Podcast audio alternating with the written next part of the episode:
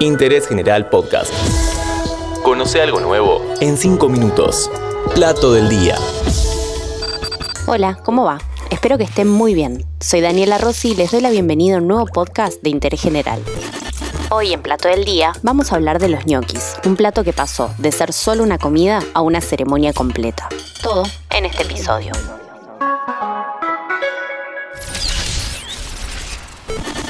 Los gnocchi son uno de los platos de pasta más populares, no solo en Italia, sino también en el resto del mundo.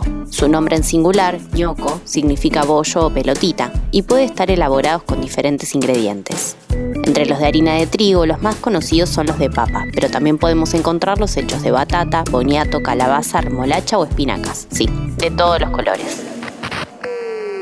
Podés también prepararlos con sémola, una versión más grande de tamaño y con forma chata que se cocina al horno o está la alternativa de hacerlos de ricota, con un resultado más liviano. Los llamados ansarelli, preparados con una mezcla de miga de pan, leche y almendras, fueron predecesores de los ñoquis y se dice que derivaron en los malfatti.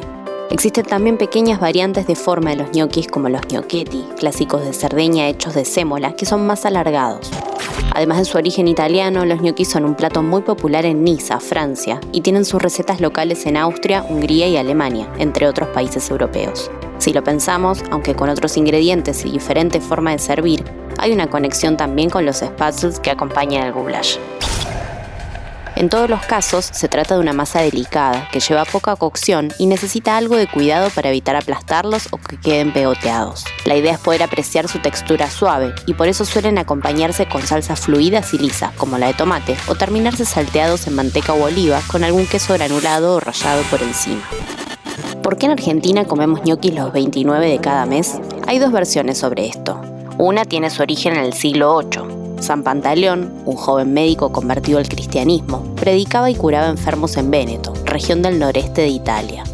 La leyenda cuenta que un 29 de julio fue invitado a comer por una familia de pescadores que le sirvió ñoquis. Como agradecimiento, Pantaleón dijo que en los próximos meses mejoraría la mezcla en la zona. La otra historia es más terrenal. Llegado el fin de mes, las personas de menos recursos no tenían dinero más que para comprar ingredientes baratos, como la papa y la harina. De las dos historias se desprende la costumbre de poner un billete debajo del plato de ñoquis. Dicen que cuando levantaron la mesa en la que comió Pantaleón, en su lugar había unas monedas de oro. Como símbolo, el dinero debajo de los ñoquis del 29 espera traer prosperidad hacia el futuro hago una pausa para decirte que si te gusta este podcast, hagas clic en el botón seguir en el perfil de interés general. Así te enteras cada vez que se estrena un nuevo episodio de Plato del Día. Los ñoquis son un plato fácil de preparar en casa, en el que pueden participar los chicos y que, como contamos antes, requiere poco presupuesto. Y si no tenés ganas de pasarlos por el tenedor para marcarles las rayitas, no te preocupes, hacelos igual que van a estar ricos. Son de esos platos que llaman a cocinar a varias manos y disfrutar la mesa compartida con una fuente en el centro. Si necesitas inspiración para poner las manos en la harina, busca en Instagram la cuenta Pasta Granis, que muestra a señores mayores de Italia haciendo sus pastas favoritas en sus propias cocinas. Una belleza. Y si querés una alternativa nueva, busca en el perfil de Romy Kid sus ñoquis crispy con repollitos de Bruselas.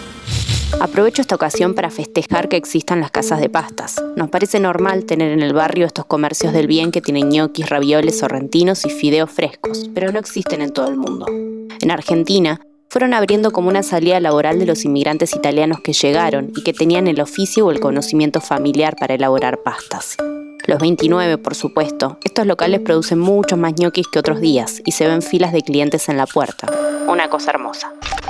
De hecho, en los últimos meses apareció una nueva ola de casas de pastas, como Dante, Fresca, Biasati o Jornal. Te comparto además algunas sugerencias de restaurantes en los que pedir ñoquis.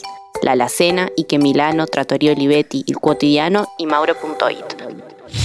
Además de en restaurantes italianos, es un plato que aparece mucho en parrillas de barrio, comedores de clubes y confiterías de esas que te sacan del paso con un almuerzo rápido caseros, comprados o en la mesa de un restaurante, espero que el próximo 29 te encuentres frente a un plato de ñoquis. Tenelo siempre presente, llegando a fin de mes. Justito los 29, los ñoquis te ves comer. Pero solo 29, justito tienen que ser. Pone debajo del plato algunos mangos si los tenés. Seguí a Interés General en Spotify y escucha nuestros podcasts nuevos todos los días.